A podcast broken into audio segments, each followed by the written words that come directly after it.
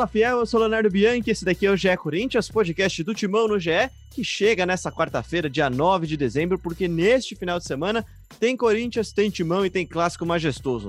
Corinthians e São Paulo no domingo, às 18h15, na Neoquímica Arena. Jogão que, como sempre, claro, você acompanha em tempo real aqui no GE. Globo e sempre ao vivo no Premiere também.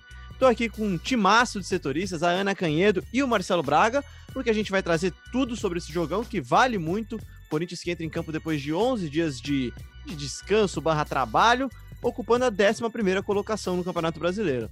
E tenta também sonhar com algo a mais também, né? Enfim, nesse meio tempo, São Paulo já jogou três vezes, assumiu a liderança, se isolou na liderança e vem embalado. Tudo bem, Ana Canhedo? Tudo bem, Marcelo Braga? Primeira Aninha, então, que tá mais longe. Fala, Fiel, adoro falar isso. Fala, Leozinho. Boa tarde a todos. É isso, queria começar fazendo uma menção honrosa a Bruno Cassus, que vira e mexe me chama de chinelinho, mas não está presente aqui no programa de hoje. Faz três dias que eu não falo com o Bruno Cassus, saudades dele, mas espero que volte no próximo programa. Está preparando aí matérias especiais. E é isso, muita coisa para falar. Hoje é um dia que a gente vai falar bastante de feminino também, né? Tivemos um campeão brasileiro, em breve novidades. Vou deixar essa para você contar. Mas é isso, é isso. Tamo junto e bora para mais um programa aí. Aliás, bem-vindo de volta, né? Bem-vinda de volta, Ana. Quanto tempo, né, cara? Cartão amarelo, terceiro cartão, lesão, suspensão no STJD, tudo isso daí e muito mais, né, Mabraga? É isso aí, o Terano escalada, né? Ela é aquela que faz o que faz, mas sempre que volta é titular. Tem moral com o professor, tem moral com a comissão. Léo, faz tanto tempo que o Corinthians jogou pela última vez que eu já nem lembro, cara. Hoje eu fui ver a nova camisa que o Corinthians lançou olhei direito e falei, ué, será que essa camisa é do Vasco da Gama? Quanto tempo faz que a gente não, não faz nada do Corinthians? Até mudaram as cores do, do timão, meteram um número vermelho na quarta camisa do Corinthians, camisa que vai ser usada vermelho, aí só para torcedor. Vermelho, shorts vermelho, irmão. Não, parece muito a, o número do Vasco ali vermelho, né? Mas esse, essa camisa não vai ser usada em jogos. Se você ainda não viu e não faz a menor ideia do que eu estou falando, entre no ge.globo e dando um spoiler já do que vem daqui a pouco, a gente tem aqui uma fala do Mancini. Mancini bateu um papo com a gente hoje de manhã, nessa quarta-feira. Daqui a pouco a gente roda, mas começando falando sobre o clássico, gente. A gente sempre fala aqui dessa montanha russa do timão na temporada, de como sempre falta uma sequência de vitórias, falta aquele divisor de águas, como o Marcelo Braga gosta que eu fale. E o Corinthians vem de três partidas sem perder, Marcelo Braga, com dois empates e uma vitória. Se afastou da zona de rebaixamento, só que ainda está meio longe daquele pelotão da frente vencer o clássico e atrapalhar o rival na busca pelo título, se não é essa mudança de rumo do timão, pode ser aquela pequena conquista, aquela, aquelas pequenas conquistas que é o que o torcedor do Corinthians tem se contentado nessa temporada, Braga? É isso, Léo. Se você for na terapia, ela vai falar: celebre as pequenas conquistas da vida. O torcedor do Corinthians tem esse objetivo agora, o líder do campeonato, São Paulo. Corinthians nunca perdeu para o São Paulo dentro da Neoquímica Você já me deu até a hashtag do dia hoje, hein? Hashtag terapia no GE. Vamos voltar com a Terapia no GE, exatamente, gente. É o momento de você colocar uma meta na sua vida, uma pequena meta, a curto prazo e buscá-la. Então o Corinthians vai fazer isso aí no fim de semana. É um jogo difícil, um jogo importante, um jogo grande. E tem esse tabu aí que, que precisa ser mantido. Daqui a pouquinho a gente vai falar os números desse clássico na Neoquímica Arena. O Corinthians já fez grandes jogos contra o São Paulo dentro de casa sempre foi muito forte, né? E é um momento de retomada do Corinthians, acredito que é, dê para enfrentar o São Paulo de igual para igual em sua casa e aí é um resultado que, que fique em aberto. Aninha, e dessa vez, cara, acho que tem várias vezes, clássico é clássico, né, e vice-versa, como sempre dizem, várias vezes os jogos chegam meio desequilibrados e se equilibram dentro de campo, né? Você acha que dessa vez é a primeira vez nos últimos anos, desde que você acompanha o Timão também de perto aqui no GE, que o Corinthians chega com talvez menos favoritismo do que o São Paulo? É, é difícil falar dessa questão de favoritismo, né? Eu particularmente não gosto muito disso, disso aí, porque é o que falam Nem todos eu. os jogadores quando vão dar entrevista coletiva antes de jogos assim. Clássico é clássico, quando tá em campo é 50% para cada lado, mas eu acho que são estágios diferentes, né? O Diniz, ele passou, o Fernando Diniz, técnico do São Paulo, ele passou por uma turbulência grande aí no trabalho, um trabalho de longo prazo e ele conseguiu se reestabelecer. Acho que essa é, essa retomada do Diniz ela está tá em fase de plenitude, né? São Paulo é semifinalista da Copa do Brasil, é o líder do Campeonato Brasileiro, então é um trabalho já formado, né? O Diniz conhece muito bem os jogadores que ele tem aí à disposição, o grupo é parecido ao que era na temporada passada. Então vejo sim que o São Paulo está um estágio à frente, né? Natural pelo tempo de trabalho, enfim, por tudo isso que eu já citei mas ao mesmo tempo acredito também que o Mancini vai completar aí dois meses de Corinthians no dia 12, né? Chegou em 12 de outubro. Ele também está numa fase interessante, uma fase de começar a tentar consolidar as ideias de jogo que ele que ele vem tentando implementar aí há bastante tempo, né? É, a gente mesmo fala aqui no podcast, até mesmo quando o Corinthians não ganha, que tem coisas interessantes aí do trabalho do Mancini que ele vem fazendo, coisas que a gente vai pontuando rodada a rodada. Então, vou ficar em cima do muro aí com a sua pergunta, viu, Léo? Daqui a pouco eu vou rodar a sonora do Mancini, né? Que ela fala mais ou menos sobre isso, sobre como é, como é diferente, como são diferentes os trabalhos do Wagner Mancini, que ele fala até dele na terceira pessoa também, e do próprio Fernando Diniz, esse sim, o adversário deste final de semana. Ô, Braga, você falou de tabu, de clássico. O que, que tem em jogo para o Timão, então, nesse clássico contra o São Paulo, esse clássico majestoso que recentemente, com certeza, trouxe muito mais alegrias do que preocupações e decepções para o torcedor corintiano? Olha, Léo, é, o Corinthians hoje vive aquela situação de, de meio de tabela. É, o Corinthians tem 30 pontos, está a 8 pontos do G6. O Internacional hoje ocupa a sexta colocação. É, bastante uma diferença bastante grande assim para cima, né? Do São Paulo, então nem se fala, são 17 pontos nesse momento uh, para a equipe que lidera o campeonato o Corinthians busca é, sair desse limbo, né? Então, ah, vencer o São Paulo é, num jogo desse tamanho, um jogo grande, como foi a vitória contra o Internacional, que na época era o líder do campeonato, é um, um, jogo que traria uma grande motivação para o Corinthians. Uh, e além de defender esse tabu. A gente vai falar agora os números desse clássico, acho que é importante a gente destacar a diferença uh, que o Corinthians tem quando enfrenta o São Paulo dentro de casa. Desde 2014, na inauguração da Arena, foram 12 jogos entre Corinthians e São Paulo em Itaquera. São nove vitórias do Corinthians e três empates. O jogo mais marcante, acho que nenhum torcedor jamais esquecerá, foi o 6 a 1 naquele na comemoração do título de 2015, o hexacampeonato brasileiro. O Corinthians tinha sido campeão contra o Vasco na rodada seguinte. Com um empate, foi para a Arena, botou o time em reserva e o Corinthians venceu por 6 a 1 Aquele acho que foi o ponto máximo uh, dos confrontos entre Corinthians e São Paulo dentro de casa. Mas o Corinthians vem aí de uma vitória por 1 a 0 no ano passado no Campeonato Brasileiro, uma vitória por 2 a 1 o ano passado no Campeonato Paulista. Então, uh, esse, esse, são 25 gols marcados e 10 sofridos. É, é, legal destacar também. Essa diferença é bem grande entre os dois rivais dentro da arena. E também falando de clássicos, no Corinthians esse ano no Brasileirão tem um empate contra o Santos e derrotas para Palmeiras e São Paulo, né? Então, assim, chega nesse ano com a chance de ganhar um clássico no Brasileirão agora, né? Porque no primeiro turno já foi embora, né?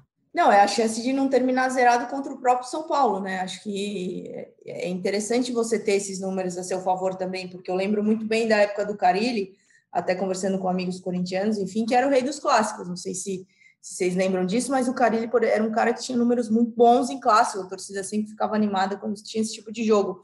Então, acho que é aquele jogo que, como a gente já falou aqui várias vezes, Léo, é aquele jogo que muda o ânimo, que pode ser uma virada aí para o time. É, é muito interessante você ganhar um clássico, ainda mais jogando em casa. Se não me engano, é o penúltimo jogo em casa do Corinthians no ano.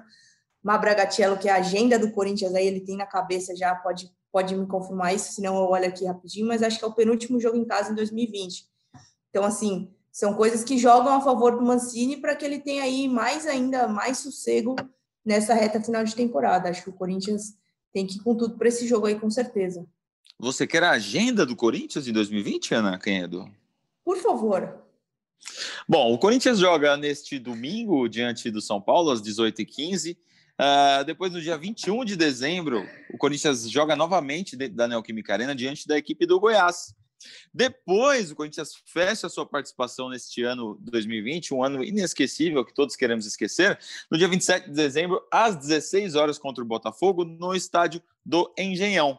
E aí acaba a temporada? Não, acaba o ano, porque a temporada continua. O Corinthians, dia 6 de janeiro, já enfrenta o Palmeiras. Lembrando que esse jogo teve a data alterada, né? Ele seria no dia 4, mas aí mudaram para o dia 6, então os jogadores vão ter aí uma folguinha de Réveillon. Ele seria no dia 3, né? Quem, quem assumiria no dia 4 é o Duírio. O Duírio ganhou de presente o primeiro jogo dele, um derby, né? Exatamente, eu, ia ser dia 3.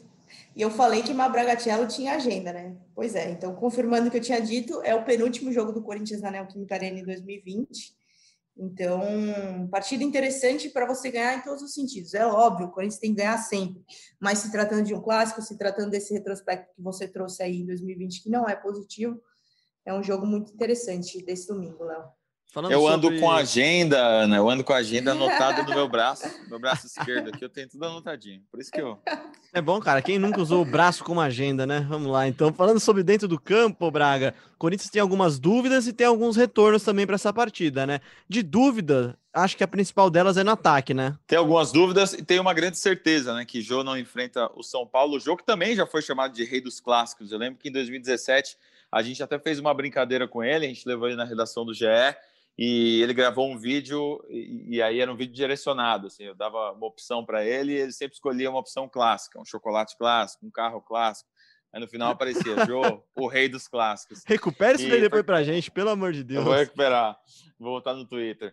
Porque ele fazia muitos gols em clássicos, né? Na, na primeira passagem dele, na segunda passagem dele em 2017. Uh, ah, nesse ano, a, a gente esperava esse, esse confronto com o Jô, né? Mas ele foi expulso nesse confronto, nesse jogo contra o Fortaleza, é o grande desfalque. Eu acho que o Davó vai ganhar a oportunidade pelo histórico e pela projeção, né? O Davó precisa ganhar mais minutos e é ele que vai estar em 2021 com o Wagner Mancini e não o Mauro Bozelli. Então acho que ele vai ser a escolha do professor. E na defesa, se o Gemerson é, apresentar bons resultados ao longo da semana, ele que está voltando aí é, de um afastamento pela Covid-19, se ele tiver bons, bons resultados físicos nos testes, nas avaliações, ele vai ser titular tranquilamente, vai fazer a sua estreia ao lado do Gil. Eu sempre fico com dó do Bruno Mendes, Ana. Eu acho que esse menino, além de tudo, ele tem um azar danado, né, cara? Porque quando ele volta, tem um jogo como titular, vai bem, vai ter o segundo, ele toma suspensão, que poderia ter sido há um tempão atrás, né? Essa suspensão, mas foi bem na semana em que ele poderia ter esse jogo. E é agora que ele poderia ser titular num clássico vai voltar, deve voltar o Gemerson e assim, né? Aí acho que não há dúvidas, né, Aninha? Gemerson será o titular do Corinthians ao lado do Gil, né? Não, o Gemerson foi contratado para ser titular, né? Isso até mesmo em conversa com, conversas com as pessoas da diretoria. A expectativa da comissão e da diretoria em cima dele é muito grande. Acho que da torcida também, né, Léo? Pelo que ele já apresentou. Eu acho que o Gemerson chega assim para ser titular. Era uma posição que o Corinthians precisava e sabia que contrataria reforços. Então, é, vejo como muito, muito positiva essa possível estreia do Gemerson. Agora, Léo, falando de. Só um detalhe sobre esse azar aí. Se tiver um bolão da Mega Sena no elenco do Corinthians, os caras não vão botar o Bruno Mendes, velho. Não vão avisar ele do. Não, o cara, pô, que isso? Que maré de azar é essa? Tá louco. Tá é chegando verdade, aquela mega da virada aqui. A Ana, a Ana tá no meu bolão porque a Ana tem muita sorte, viu? não, mas é, é, do Bruno Mendes a gente já falou, né? É, é um pouco de azar, um pouco também, às vezes eu penso até um pouco de maturidade, aí assim, é uma coisa que ele vai aprender, né? Mas a expulsão que ele teve recentemente não dava para ter acontecido, um lance totalmente bobo, aí abriu espaço para o Marlon, depois já volta nessa, já é Marlon ou Bruno Mendes, e ainda tem o Gemerson correndo por fora, com esse status que a gente falou, chegando para ser titular. Então, assim, é um, é um, um combo aí, quem sabe na próxima temporada as coisas melhorem para ele, mas é isso. Por enquanto, Bruno Mendes foi titular no último jogo. Vamos ver o que o Mancini pensa, se o Gemerson vai mesmo ter condições de começar jogando, se vai entrar ao longo da partida, se ainda vai segurar a estreia dele, mas eu acredito que se, como o Braga falou, se o Gemerson tiver condições, acredito que ele já comece no time titular, sim. Se fosse Ana Mancini, que time queria a campo, Ana? Olha, Léo, difícil falar por Ana, tá? Porque eu não tenho os conhecimentos táticos e técnicos no nível de Wagner Mancini, mas Você eu imagino aí pelo mas eu imagino aí, pelo que ele vem fazendo, que a provável escalação do Corinthians tenha Cássio, Fagner, Gemerson ou Bruno Mendes, como a gente já discutiu, e aí o resto da defesa que todo mundo já conhece, Gil e Fábio Santos, o meio-campo com Gabriel Cantige e Luan, Piton, nosso novo ponta, meia, joga aberto, joga mais avançado, Otero e Matheus Davó, lembrando que, como o Braga falou, o Corinthians não vai ter o jogo. É, essa é uma, é uma, uma suposição nossa, né? É, não, é, não é o time que está cravado. Lógico, eu acho que o Ramiro, de repente, pode brigar por uma vaga com o Lucas Piton, ele é um cara que é muito experiente, é um cara que, é, em clássico, é importante você ter esses jogadores com essa rodagem.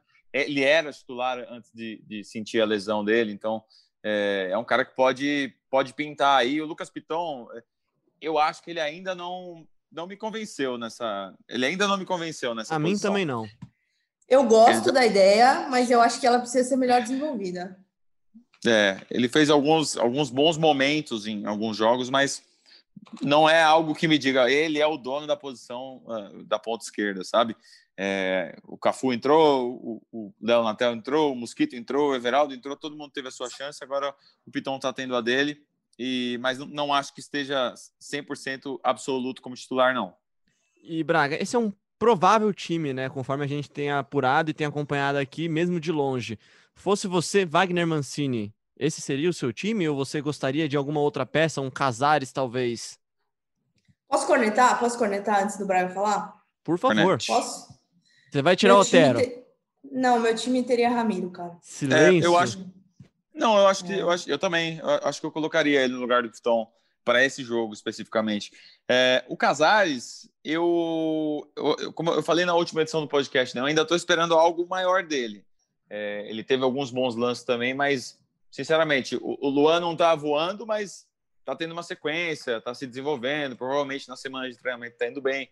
O Casares, ele, ele precisa mostrar que ele, que ele tem condições de jogar mais que o Luan nesse tempo que ele tem, nesse pouco tempo que ele tem. E ainda não fez uma grande exibição pelo Corinthians. Teve um, um jogo que ele deu uma assistência legal pro para o Davó, teve um jogo que ele deu uma assistência, acho que para o Mantuan, mas são pequenos lances, né? O, o jogo inteiro ainda, eu, eu, acho que ainda o Casares precisa mostrar um pouco mais também. Tô com você nessa, cara, mas eu também acho que tô com a Ana também, tô, tô com os dois, vai. Eu, eu gostaria e acho que o Mancini, se tiver condições, vai colocar o Ramiro em campo. Acho que para um clássico, aliás, o Ramiro que fez o gol, se eu não estou enganado, naquele jogo contra o São Paulo no primeiro turno, não fez? Sim, aquele, aquele, aquele meio voleio, meio furada. É foi um, sim, foi um pouco estranho o lance, né? Mas foi um. Lançamento do Cantígio, né? Exatamente. do Cantígio. Foi uma jogada que deu certo, como poucas jogadas davam certo naquele final de, naquela final de passagem do técnico Thiago Nunes, né, Ana? Não, e eu acho que assim, quando você tem o Ramiro em campo, querendo ou não, boa parte da Fiel aí critica, fala que não entende por que a imprensa defende o Ramiro. Eu acho que ele tem uma importância. É, é gente boa, tática. por isso, a gente gosta dele. É, então, é, deve ser por isso mas tem uma importância tática e assim é, questão de liderança mesmo. Num clássico às vezes é importante você ter um jogador desse porte, dessa experiência ali dentro de campo. Acho que o Ramiro passa uma segurança é, ali no setor de meio campo. Eu, eu, eu, começaria o jogo com ele, bem lembrado esse gol aí que ele marcou, belo lançamento do Cantígio no Morumbi, né? Esse jogo. Exatamente, exatamente. Passando então aqui, só para passar a arbitragem do jogo, a arbitragem que tem sido polêmica sempre árbitro FIFA, né? Rafael Klaus, auxiliado por Danilo Ricardo Simon Maniz e Miguel Catânio Ribeiro da Costa. O VAR é o Rodrigo Garizo.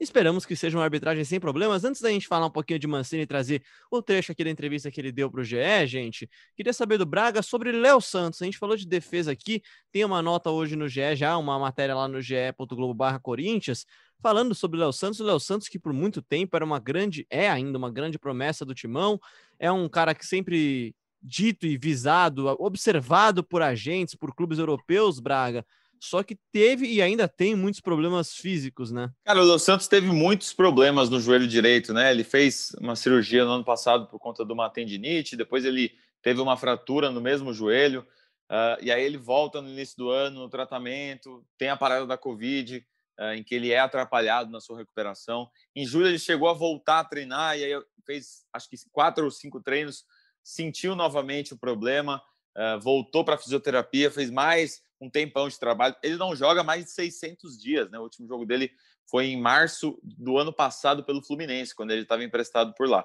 É um jogador que não vai jogar nessa temporada, nesse, nesse fim de ano, pelo menos. Uh, Imagina-se que de repente por Paulistão ele possa ser utilizado, Uh, mas é um jogador ainda jovem, né? Ele fez 22 anos hoje, inclusive, é aniversário dele, no dia que a gente publicou a matéria sobre ele. Uh, um dia Parabéns depois de voltar a treinar. então, pô. Exatamente, um dia depois de voltar a treinar. Então, é, a comissão técnica é, vai ter muita calma, muita paciência com ele. É, é aquele projeto a longo prazo, sabe? Não é nada que vai acontecer agora pelas próximas rodadas, mas é um jogador que o Mancini conta para a próxima temporada, caso ele, enfim, esteja bem. Pois é, então. Então, para fechar esse capítulo sobre o jogo em si, sobre a bola rolando, vamos trazer um áudio aqui do Eduardo Rodrigues, nosso setorista de São Paulo no GE. E ele fala como é que chega esse São Paulo embalado. São Paulo, que é bom lembrar, ainda joga depois da gravação dessa edição do podcast GE Corinthians. São Paulo joga nesta quarta-feira à noite, no dia 9, contra o Botafogo. Tem a chance de aumentar ainda mais a sua vantagem na liderança. Vamos ouvir o que tem a dizer o Edu, então. Fala aí, Edu! Fala, amigos ligados no GE Corinthians, sempre um prazer enorme estar aqui com vocês hoje para falar um pouco sobre o São Paulo que vai enfrentar o Corinthians no próximo domingo, um clássico importantíssimo pelo Campeonato Brasileiro e o São Paulo, que pode chegar aí como um favorito, podemos dizer assim, pela posição que está no Campeonato Brasileiro. Se ganhar do Botafogo nessa quarta-feira, você que está ouvindo antes do jogo do São Paulo, é, o São Paulo pode abrir uma vantagem de sete pontos. Você que está ouvindo depois já sabe se o São Paulo abriu essa vantagem ou não. É, e aí o São Paulo pode chegar, acho que pela primeira vez, como favorito em Itaquera. Eu não me recordo é alguma vez que o São Paulo chegou como favorito em Itaquera, seja na Arena Corinthians, na Neoquímica Arena. Isso jamais aconteceu, pelo menos na minha lembrança. Se vocês lembram alguma vez aí, é, vocês me desculpem. Mas tem um, um ponto aí que o São Paulo precisa se preocupar um pouco nessa partida contra o Botafogo de hoje, que são os pendurados. Tem 10 pendurados para a partida, então o São, o São Paulo pode perder jogadores para enfrentar o Corinthians. Algo bom para o Timão que pode contar aí com desfalques do seu rival, é, desfalques importantes que podem acontecer. Como eu disse, você que já ouviu, é, ou está ouvindo o podcast depois do jogo, já sabe aí quem o São Paulo não vai contar para a partida. É, o Daniel Alves é uma certeza no jogo, porque ele está suspenso contra o Botafogo, então ele vai jogar contra o Corinthians, um, um, um reforço importante que retorna ao São Paulo para essa partida. Mas, como a gente bem sabe, clássico não tem favorito, e é o que a gente vai ver no domingo, 6 e 15 se o Corinthians coloca um chope nessa boa fase do São Paulo, ou o São Paulo deslancha de vez e é, vira de, de uma forma definitiva um candidato ao título do Brasileirão. Beleza, amigos? Muito obrigado aí por, por, pelo espaço e vocês também vão aparecer, acho que no GE São Paulo de amanhã. Eu fico aguardando lá um áudio de alguns desses setoristas maravilhosos do GE Timão. Valeu, amigos. Um beijo, um abraço e até mais. Tá aí o nosso violeiro Sério? Edu que vai colocar um chopp nos. Uh, quer que a gente coloque, o Corinthians coloque um chopp no, no, no, título do São Paulo? É uma água no chopp, né, Edu? Não, eu espero que ele não tenha gravado esse áudio dirigindo e espero também que o show seja pra gente, né? Porque aí é água no show, né, gente? É, o Edu, Edu, nosso violeiro Edu, né, o Braga. É, Edu que mora nas redondezas de São Paulo, tá assim como o Braga, eles têm muitas similaridades, né? É, exatamente. Eu falei no início do podcast, então, que o Corinthians está a 17 pontos do São Paulo. É, pode ser mais, né? Pode ser 20 pontos, é isso? O São Paulo pode chegar a 50 pontos nessa noite, caso vença o Botafogo. Como o Edu falou aí, se você está ouvindo na nossa frente, você já sabe, você vem no futuro, está ouvindo o nosso podcast, então você já sabe tudo que a gente falou aqui. 20 pontos na frente é bastante coisa, hein? Pô, é, é, eu me arriscaria a dizer que é, a, a distância é maior do que a distância entre os elencos, Ana. Como é a colocação? Eu acho que a distância de pontuação ela é maior do que a distância entre os elencos. E aí, claro, a gente volta àquela questão que é o grande tema agora que a gente vai entrar, que são os trabalhos de Mancini e de Diniz, né? E de Mancini, assim, não é culpando Mancini, Mancini chegou agora também, né? Acho que a diferença de trabalho entre Corinthians e São Paulo, ela talvez hoje seja de 20 pontos, mas de elenco, para mim, ela não é de 20 pontos. O elenco não é 20 pontos melhor. Eu acho que assim, Léo, é, é tem a ver também com uma questão, filosofar um pouco aqui, mas uma questão de esperança, né? O torcedor de São Paulo hoje, ele tem esperança do que vai virar esse time aí. Como a gente já falou aqui, é semifinalista de Copa do Brasil, tá liderando o brasileiro. O Diniz conseguiu dar essa guinada no próprio trabalho, né? Praticamente renasceu aí, vem sendo elogiado, se não me engano, até pelo, pelos candidatos aí futuros à presidência de São Paulo. Então, assim, é, o torcedor ele tem uma esperança de um futuro muito positivo ainda nessa temporada, que, como o Braga já falou, só se encerra em fevereiro, né? E o torcedor do Corinthians e o próprio Corinthians, ele não tem mais grandes esperanças, né? O time foi eliminado da Libertadores, foi eliminado do, da Copa do Brasil, no Paulista perdeu a final para o Palmeiras. Então, assim, é uma temporada frustrante. É, não sei se eu consigo fazer essa avaliação tão clara assim do elenco, a diferença de elencos, porque eu não tenho é, de cabeça assim todo o elenco do São Paulo aqui agora, sei do time base, mas todo o elenco não. Mas sei que, que são momentos e, e, e futuros é, a curto prazo aí muito diferente dessas duas equipes. Mas é o que a gente já falou, Léo. Você falou, falou bem, o trabalho do Mancini está começando, o clássico. A gente já falou essa frase aqui umas 10 vezes, só hoje, clássico é clássico. Então, acho que o Corinthians tem sim chances de vencer esse jogo em casa. E aí, com certeza não só vai colocar um chope na água, na, na boa fase do São Paulo, como também vai dar uma guinada no próprio trabalho aí para o Mancini terminar bem esse ano, já melhorar já do que vem fazendo com esse Corinthians. Marcelo Braga, vou repetir a pergunta para você então, cara, de uma forma mais clara, agora que acho que eu não fui tão claro. A diferença entre Corinthians e São Paulo de 20 pontos na tabela. Essa é uma diferença real ou é uma diferença circunstancial, digamos assim? É, é uma diferença é, de temporada, né? É, não sei se é uma diferença de elenco, é uma diferença de temporada, de um trabalho que recebeu os incentivos, assim, a insistência. É, o Diniz poderia ter caído em vários momentos da temporada do São Paulo, mas foi bancado, teve sequência, sobreviveu às críticas da imprensa, aos protestos da torcida, e o São Paulo conseguiu, depois de bastante tempo, se consolidar como uma equipe forte dentro da competição. O Corinthians teve mais percalços, né? O trabalho do Thiago Nunes entrou no, numa descida ali que não tinha mais como ter sequência, a relação com o elenco já não estava tão boa. Aí o Corinthians perdeu um mês com o Diego Coelho, um trabalho que não evoluiu, né? um trabalho que ficou num limbo ali de, de raça, de, de determinação, de vamos virar, de motivação, mas que taticamente o Corinthians não evoluiu. Agora, com o Mancini, o Corinthians sai, começa a, a, a ter mudanças de, de perspectiva dentro do, do, campeonato, mas já ficou muito para trás, né? O Corinthians está no meio de tabela aí, num limbo em que não consegue, né? Vence uma partida, sobe duas, três posições, aí alguém faz um jogo atrasado, cai três posições. O Corinthians está num momento da tabela que é muito difícil realmente. E o São Paulo agora vai fazer mais esse jogo atrasado e pode aumentar bastante essa diferença. Já que a gente está falando então de Mancini, vamos rodar então aqui o primeiro trecho dessa sonora, dessa, dessa entrevista que o Mancini deu para a gente no GE, falando sobre, mais ou menos sobre isso que a gente está falando, né? Da diferença de trabalhos, de como é que é a realidade dos técnicos no Brasil e como é que é uma realidade que ele, por si só, está enfrentando agora no Corinthians. Vamos lá então ouvir o Wagner Mancini, técnico do Timão. Eu enxergo o futebol em evolução, eu, eu vejo muita gente que hoje é, é, é, é, faz e muito em termos de trabalho para o crescimento do futebol, e nós vamos chegar nesse ponto.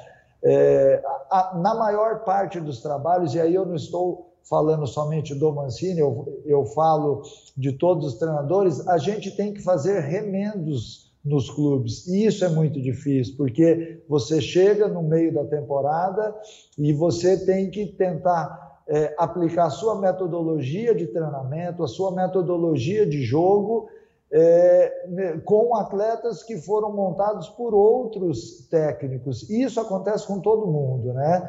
Aconteceu é, é, já de dar certo com inúmeros técnicos. Por quê? Porque há uma, uma liga formada entre aquele que chegou e os atletas que estão ali à disposição, mas inúmeras vezes também é, dá errado. Então nós temos que entender que o mercado funciona dessa forma. Eu é, cheguei no Corinthians e peguei é, um time altamente capacitado em termos táticos. É, Para mim, a metodologia, talvez algumas coisas a gente tinha que mudar, e, e, e, isso não quer dizer que aquilo que vinha sendo feito estava errado de maneira alguma, era uma outra metodologia, com outra visão de jogo. Então, nós temos que é, esperar o tempo necessário para que a gente possa virar essa chave e para que o atleta possa responder. Aqui no Corinthians aconteceu que nós tivemos que esperar aí cerca de cinco, seis semanas para que eles entendessem quais eram os estímulos físicos que nós queríamos dentro de campo. E isso está muito atrelado à tua forma de jogar. É, então, é, dentro disso, eu não sei se a gente consegue ainda fazer uma avaliação, mas eu estou muito satisfeito com aquilo que eu estou vendo. Eu vejo é, o Corinthians tentando jogar de uma forma que o torcedor gosta, que há uma identificação. Não que isso seja o ponto principal, mas isso é o ponto é, inicial, você jogar de uma forma é, é, é, que condiz com a cultura do seu clube. Então, é, eu fico feliz de ver, mas eu também quero que o Corinthians jogue futebol. Eu acho que tudo a seu tempo. A gente tem que resgatar aquela raiz, mas você tem que eh, também ter um jogo moderno, um jogo que possa incomodar o seu adversário constantemente. Esse então é Wagner Mancini, Braga, e eu separei aqui, anotei aqui alguns trechos que ele fala que me chamaram muita atenção. A gente tem que fazer remendo nos clubes, e é isso que é muito difícil. É exatamente isso que ele faz no Corinthians, né? Ele remenda uma temporada, né, Braga? Ele chega A temporada do Corinthians começa em dezembro de 2019 com a contratação do Thiago Nunes, muita expectativa, um começo de trabalho que eu diria promissor do Thiago Nunes, e aí uma ruptura brusca, um mês, como você disse, entre aspas, perdido, e aí agora uma tentativa de, de colar eh, uma parte na outra do trabalho fazer um, juntar um vaso quebrado e tentar fazer um, trabalho completo, né? É, o Mancini ele vem para o Corinthians justamente por isso, né? Se o Corinthians estivesse num grande ano, um ano de título, um ano de disputas com o Thiago Nunes, Mancini é, estaria dando sequência ao seu trabalho no Atlético Goianiense. É, o, o, Mancini fez um trabalho interessante, teve um período de trabalho interessante no time goiano e coincidiu com o momento de baixa do Corinthians. Ele vem para cá justamente para ser esse bombeiro, para retomar a confiança dos jogadores, mas não só no discurso, né? Ele é um cara que tem uma experiência de futebol bastante grande, que já livrou várias equipes do rebaixamento. O Corinthians já praticamente já se livrou aí desse, desse fantasma do rebaixamento. Ainda há um risco aí matemático, caso o Corinthians comece a vacilar muito, mas hoje já é uma, uma situação mais confortável. O Corinthians já consegue pensar em, coisa, em coisas um pouco maiores dentro da competição, uma sul-americana, é, brigar ali por um G6, embora ainda esteja bastante longe e distante disso. Mas é o Mancini chega ao Corinthians é, como como uma oportunidade. Eu não sei se você vai lembrar, no início da temporada a gente falava sobre a contratação do Luan. Se o Luan é, viesse de duas temporadas maravilhosas, ele jamais estaria no Corinthians, ele estaria na Europa. O Luan só veio para o Corinthians porque estava numa baixa técnica. O Mancini só veio para o Corinthians porque o Corinthians vivia um momento de crise, um momento de ruptura, um momento de mudança. Mancini entrou e conseguiu aproveitar uh, esse primeiro período de trabalho dele muito bem. Não ganhou todos os jogos, mas está eh, indo com um aproveitamento próximo a 50% e, e, e, a, e aos poucos vai avançando até a próxima temporada. Aninha, vou te passar uma pergunta aqui que para mim até é um grande desafio para a gente, especialmente para a gente aqui no GE Corinthians, que faz mais análise semana a semana, jogo após jogo, que é é difícil cobrar e não cobrar ao mesmo tempo, né? Até onde pode ser feita a cobrança para o Mancini pelo desempenho ou pela falta dele numa temporada em que não foi ele que planejou mesmo, né? E aí a gente vai colocar agora no domingo, frente a frente, um trabalho de um técnico que está um ano e meio no São Paulo, um ano e meio não, vai um ano e pouquinho no São Paulo, que teve a temporada inteira para montar, modelar o time ao seu gosto, e a gente vê o Mancini falando aí, ele fala bem claramente que ele já pegou um elenco e teve que remodelar ele, que ele tá feliz com o que ele vê, mas ele também quer que o Corinthians jogue futebol. Até onde dá para a gente cobrar isso, sabendo que ele tem dois meses de trabalho e teve, sei lá, oito, nove, dez, doze partidas, né? Eu acho que a gente está chegando numa fase de começo de consolidação aí do trabalho, Léo, porque se a gente pega essa, essa aspa que você colocou do Mancini, ela começa com ele falando também, e aí a gente vai ter isso no site por escrito, no GE em breve, é, que ele precisou de cinco a seis semanas para que houvesse um entendimento físico dos jogadores com a ideia de, de jogo que ele quer implementar. Então, acho que aí a gente está falando de um trabalho que vai atingir sua oitava semana. Eu acho que começam a se consolidar algumas ideias do Mancini. Não sei se já em prática todas elas no jogo em si, mas certamente nos treinamentos que a gente não tem mais acesso é, desde o retorno aí do futebol no meio da pandemia. A gente não pode ver mais os treinos em loco, mas eu acho que já está no momento de consolidação das ideias do Mancini nos treinamentos, e aí falando fisicamente, taticamente e no dia a dia mesmo. Então, eu acho que ele está chegando num estágio aí de, de começar a entender onde ele está pisando, os jogadores também começando a dar uma resposta. Mas eu acho que desde o começo, Léo, o trabalho do Mancini é interessante, né? Porque eu lembro que desde quando ele chegou, a gente comentando de jogos que, que, que dá para notar certa evolução nesse time, né? Então, eu acredito que ele esteja dando uma resposta interessante. Acho que, como você falou, e aí o próprio Mancini fala mesmo, que ele tem que se acostumar com, com o mercado brasileiro que funciona dessa forma, de chegar e pegar um grupo que, na visão do Mancini, tá, é altamente capacitado, mas que tinha sido montado e feito pensando no Thiago Nunes. Depois ainda teve o Coelho. Então, eu acredito que o Mancini esteja acostumado com isso, esteja acostumado aí com as cobranças, mas acredito que a gente está começando a chegar aí num período de, de consolidação das ideias. Acho que a partir da próxima temporada, esse, é, esse efeito Wagner Mancini vai estar mais, mais visível aí para todo mundo. Ô Braga, e aí para já encaminhando já para o fim do nosso papo sobre o futebol masculino do Corinthians, eu pego aqui a, uma tabelinha aqui com os técnicos do Corinthians e você vê um Fábio Carilli, depois do Fábio Carilli interino em 2010, chega um Tite, que fica de 2010 até 2013, aí o Mano Menezes, que fica um ano, depois de já ter ficado também alguns anos, Tite novamente, Fábio Carilli, e aí você tem de 2016 para cá, Fábio Carilli, Cristóvão, Fábio Carilli, interino duas vezes, Fábio Carilli aí, Oswaldo de Oliveira, aí Fábio Carilli, agora como técnico fixo e com um ano, quase dois de trabalho.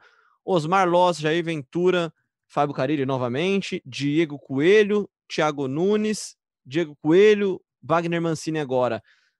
Hoje a gente tem o São Paulo do outro lado com um técnico há mais de um ano de trabalho no clube. Quanto que isso tem feito falta para o Corinthians, cara, nessas últimas temporadas? Você que acompanha o Corinthians há tanto tempo, tem feito falta para o Corinthians manter o trabalho? Eu acho o seguinte: é, essa coisa do São Paulo manter o técnico no comando também é uma coisa nova, né? Se a gente for pegar um recorte maior aí dos 10 Perfeito. anos para trás, o São Paulo trocou muito mais de treinador do que o Corinthians.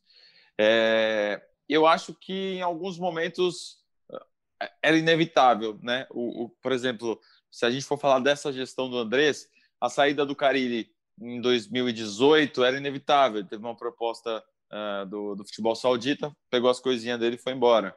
Uh, e aí o Corinthians optou pelo Osmar Loz, o André Santos disse que esse é um dos maiores arrependimentos da vida dele, da vida dele não, mas da gestão dele, é, que não deu certo, que, que, os jogadores não compraram a Andréia, mas foi uma solução caseira e barata ali, que por que não testar, né? Um, um, cara que era campeão em Copa São Paulo, tinha um histórico muito forte na base. Depois tentaram o Jair Ventura, que era um cara que vinha de um bom trabalho no Botafogo, um trabalho mais ou menos no Santos, mas que poderia ter dado certo, é, mas não conseguiu os resultados, foi vice-campeão de Copa do Brasil. Volta o Carilli e, e, faz um início de trabalho bom, mas no momento que ele é demitido, já também não é um, é um trabalho horrível, né? um trabalho que ninguém conseguia mais era assistir os jogos do né? Corinthians. Né? Era muito difícil. Aí o Coelho teve duas entradas é, na base do, do quebra-galho, Thiago Nunes era aposta, era o cara campeão, era o cara que veio com histórico no Atlético Paranaense, e agora o Mancini. Acho que algumas trocas foram inevitáveis durante esse caminho. É, por, aí você diz, mas por quê? Talvez pela montagem de elenco, talvez por, por, por questões internas. Acho que o negócio, é, a análise é, é um pouco mais ampla do que só observar as saídas dos nomes, sabe? É óbvio que manter um técnico por muito tempo, como foi o, o, Tite no Corinthians, como o Mano ficou mais tempo lá atrás, é importante porque o trabalho se consolida, mas é, é, é difícil fazer essa análise de ah, o Corinthians errou nesses momentos. Não sei se errou em todos. Tô com você nessa, Braga. Acho que as mudanças elas são muito mais complexas. A gente pode até fazer um programa mais para frente, talvez no final da temporada, sobre essas mudanças. Mas acho que sem dúvida faz falta e aí, sem julgar o erro ou acerto da mudança, faz falta ter um técnico por mais tempo que entenda os processos, que, que conheça os corredores do Parque São Jorge, né? Querendo ou não, o Wagner Mancini ele chega, né, Ana? E ele tem que pedir ajuda até para chegar na sala dele lá, né? No, nos primeiros dias de CT, né? Ele não vai saber onde ficam as coisas, onde ele encontra as, as bolas para o treino. Enfim, é, é, tudo um processo, e é um processo no caso do Mancini, que ele tá fazendo bem feito, na minha opinião, pelo menos, só que no meio de uma temporada, né? Ele tá trocando a roda em movimento, como a gente costuma dizer, né? Trocando o pneu com o carro andando, né? É assim que, que é fala, isso, mas isso. É, é isso, é isso. Lembrando que o Mancini veio de carro, né?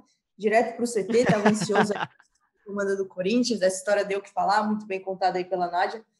Mas é, é isso, Léo. Eu acho que a gente, a gente discutiu, a gente discutiu bem isso hoje. Acho que é um trabalho que não tem como ser comparado com o do Diniz nesse momento, são estágios bem diferentes, mas vejo um trabalho como promissor, ainda falando da vitória do Duílio na eleição. É, o Duílio participou dessa escolha, o Duílio está satisfeito com o que ele tem visto no Mancini, o Mancini surpreendeu ele positivamente. Então, acredito nessa continuidade, acredito que a próxima temporada aí, se o Mancini é, seguir nessa toada que vem sendo feita, ela pode ser muito melhor do que foi o 2020 para o Corinthians. É isso, então. E aí vamos rodar aqui um áudio agora aqui que chegou de última hora aqui do senhor Eduardo Rodrigues, que, que pediu uma réplica aqui para gente falando sobre a cerveja no título do São Paulo, chopp no título do São Paulo. Eu só queria dizer nesse podcast que o Leão é um traíra, que a hora que eu falei chopp, é, que era para falar água no chopp do São Paulo. Falei para ele arrumar, ele não arrumou porque ele é traíra. Eu falei, eu vou mandar outro. Ele falou, não, não precisa. Aí o que, que acontece? Vocês estão me zoando. Aí, obrigado, Leão. Um abraço a vocês do GE Corinthians por essa parceria maravilhosa. É, Léo, você fica falando aí de continuidade, de técnico derrubado, o Edu, o Edu, vai te derrubar desse cargo aí, ó. Depois disso, ele é influente, é um cara influente do GE. O, o, cara tá vazando escalação antes de entrar no ar, cara. Ele nem ouviu o podcast, já tava aqui cornetando já a gente aqui. Alguém vazou essa informação, a gente vai descobrir quem foi essa pessoa e vai treinar separada essa pessoa que vazou esse essa repercussão, né, Ana? Tá dando a Ana tá dando risada aqui que ela tá Não na praia. Fui eu. Tá feliz da vida, Ana. Virei caiçara, cara. E não Ana... fui eu, não fui eu. É. E falando de felicidade, então, se tem algo que dá sempre alegria para fiel, é o time feminino, né, cara? Muita gente perguntando pra gente nas redes sociais: pô, vocês não vão falar do feminino? Não vão falar, cadê o episódio do feminino? Calma! Calma! Sexta-feira, agora, dia 11, vamos gravar um episódio especial sobre o time feminino do Corinthians. Vou deixar com você as honras, Ana. Quem, são, quem serão os ou as convidadas do podcast Gé Corinthians especial sobre o bicampeonato brasileiro? Repetindo o que já fizemos ano passado, quando o Corinthians foi campeão paulista, trazendo Arthur Elias e Cris Gambaré, que é a diretora do time feminino, né? Esse ano teremos também um podcast especial de feminino, vai acontecer na sexta-feira, como você falou, às 11 da manhã, participação da Lívia Laranjeira, ela vai estar comigo nessa, com você também, que você também vai participar, Léo. E os convidados, surpresa ou já fala aqui? Já, é Não, já fala aí, já fala aí, já. Arthur Elias e Gabi Zanotti, camisa 10 desse time, craque de bola, joga muita bola, Gabi Zanotti, fez gol na final, então, assim, titular absoluta desse time há muito tempo, estava com o Arthur não só no bicampeonato do Corinthians, mas também no tri que eles conquistaram juntos, é, no Centro Olímpico em 2013, então, assim, personagem especial desse, dessa conquista aí vai estar com a gente na sexta-feira, um programa especial, uma horinha só de futebol feminino, depois desse título conquistado na Neoquímica Arena, um 4 a 2 sobre a Havaí Kinderman, um jogo é, muito bom do Corinthians, soube reagir na hora certa aí, fez quatro gols, goleou. E é isso, Leozinho, sexta-feira. Só o 10 e o rei, né? A, 10 e o rei, né? Fácil assim. A 10, né? e, o, a 10 e o técnico, cara. Tamo, tamo é, aqui é assim, qualidade, qualidade. Dois, falando... dois personagens. Uh. E falando um pouquinho do jogo, foi um jogaço, né, cara? Para quem ligou a televisão para assistir o Corinthians e Havaí Kinderman, né, no, no, domingo à noite, viu um belo jogo de futebol, um 4 a 2 movimentado, com gol anulado, com jogadaças, enfim. O time da Havaí, aliás, me surpreendeu também. Eu admito que eu não acompanhei tantas partidas do Havaí assim.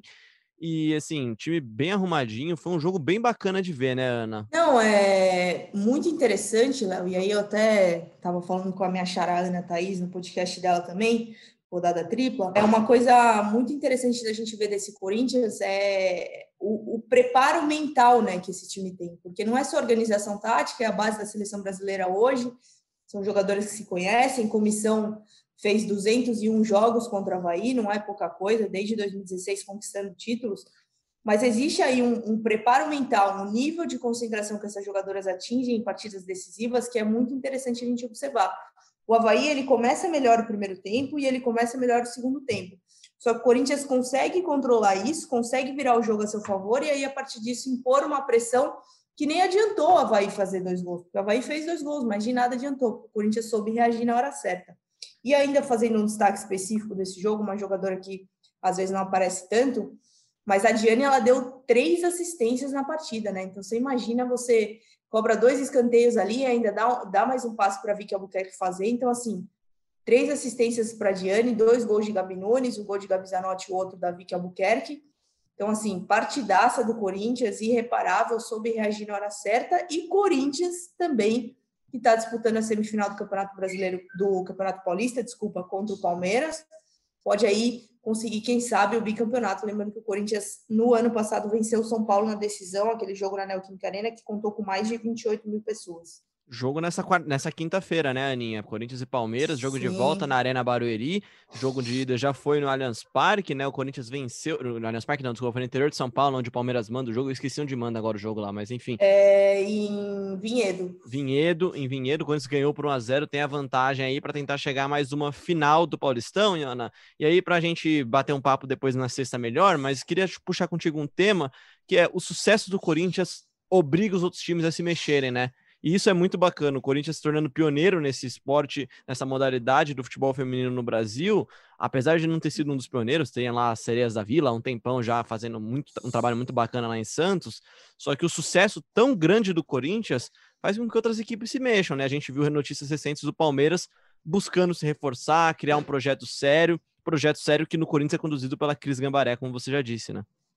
É, e eu acho que mais do que obrigar os outros times a se mexerem, o Corinthians é um espelho, né? Então, tudo que ele faz no futebol feminino acaba se tornando um exemplo para os outros times. É, um exemplo disso é que nesse ano o Corinthians profissionalizou o vínculo de todas as jogadoras. Todos os contratos do feminino hoje são CLT, com direitos de imagem também. Então, assim, é, é, a comissão técnica ela tem um trabalho, como eu falei, 201 jogos é, no comando do Corinthians desde 2016. Então, assim, é um trabalho sequencial, contratos sendo levados a sério, jogadoras sendo respeitadas como elas devem ser. Então, acho que isso acaba se tornando um exemplo positivo para que os outros times copiem. E aí, Léo, se os outros times não melhorarem, o Corinthians vai continuar vencendo. Quando você tem um aumento dos campeonatos de as disputas de feminino, se os outros times não se mexerem, o Corinthians vai ficar aí vencendo, porque hoje não, não cabe dúvida nenhuma de que é o grande protagonista do futebol feminino no país. Então, é, é outro patamar, né, times... cara? Vai ter que mudar para a França para jogar com o Lyon daqui a pouco então, os outros times, eles precisam ou aumentar o investimento, ou levar, talvez, alguns, levar mais a sério a modalidade, senão o Corinthians vai continuar aí, como a gente já falou, do Willian tende a manter o trabalho que vinha sendo feito pelas gestões anteriores. Então, assim, é, Corinthians está aí, vai continuar vencendo. Se deixarem, vai continuar papando um título atrás do outro. E é uma modalidade que tem um custo de, de 5 milhões por ano, né? Muito pouco, perto do, da folha salarial do, dos jogadores do Corinthians, é, é meio mês. Sim, não, é, é, é, uma folha salarial que, em comparação com o masculino, ela é baixíssima, né? Mas é interessante a gente observar a realidade do feminino, né? Porque você pensa, é uma folha salarial que, comparada com o masculino, é quase nada, muito pouco, mas se você pegar em relação a outros times de futebol feminino, é muito. A folha salarial do Corinthians é uma das mais altas aí do país, no feminino. Então, assim, é uma realidade que ainda precisa de muito desenvolvimento, investimento, pessoas levando a sério. O Corinthians faz isso e e ano a ano vem sendo coroado aí com esse esse protagonismo histórico aí, com certeza daqui a muitos anos a gente vai olhar para trás e vai ver que o Corinthians foi um dos grandes times de futebol feminino do país. A gente viu as meninas do Taboão da Serra, né, naquele depoimento emocionado da capitã delas, lá na partida em que elas falaram que não tinham nem uniforme, só, só tinham, na verdade, uniforme, né, cedido pelo clube, enfim. E aí a gente torce para que realmente as modalidades se desenvolvam e até porque o Corinthians perca também de vez em quando, para ter mais ter mais competição, ter mais rivalidade, ter, ter times mais fortes. Perder, perder assim, tá? Perder na primeira fase, na final pode ganhar, mas para ter mais disputa mesmo, né? Jogos disputados, jogos legais. A, Ana tava lá naquela final ano passado, lá no, do, do, do Brasileirão, do Brasileirão, desculpa, do, do Paulistão Feminino, e eu tenho certeza que para Ana foi um dia muito legal. Com certeza, Léo, um dos dias mais especiais, assim, da cobertura do Corinthians, porque, particularmente, eu gosto muito de cobrir esse time, a gente tem acesso aí é, a todos os profissionais, já fiz matéria, meu, do preparador físico, a psicóloga, passando pela médica, é, o próprio Arthur, a gente está sempre em contato, as jogadoras, então, assim, é um trabalho muito gostoso de fazer, você acompanhar a história aí sendo escrita. Então, é, esse dia no ano passado realmente foi muito especial. Não pude estar agora na final do Brasileiro, fiquei cuidando das coisas à distância aqui para o site. Mas quem sabe aí na final da Paulista, nota triste essa pandemia, né? Que infelizmente a torcida não pode estar presente, não deve, né? Nem deve estar presente.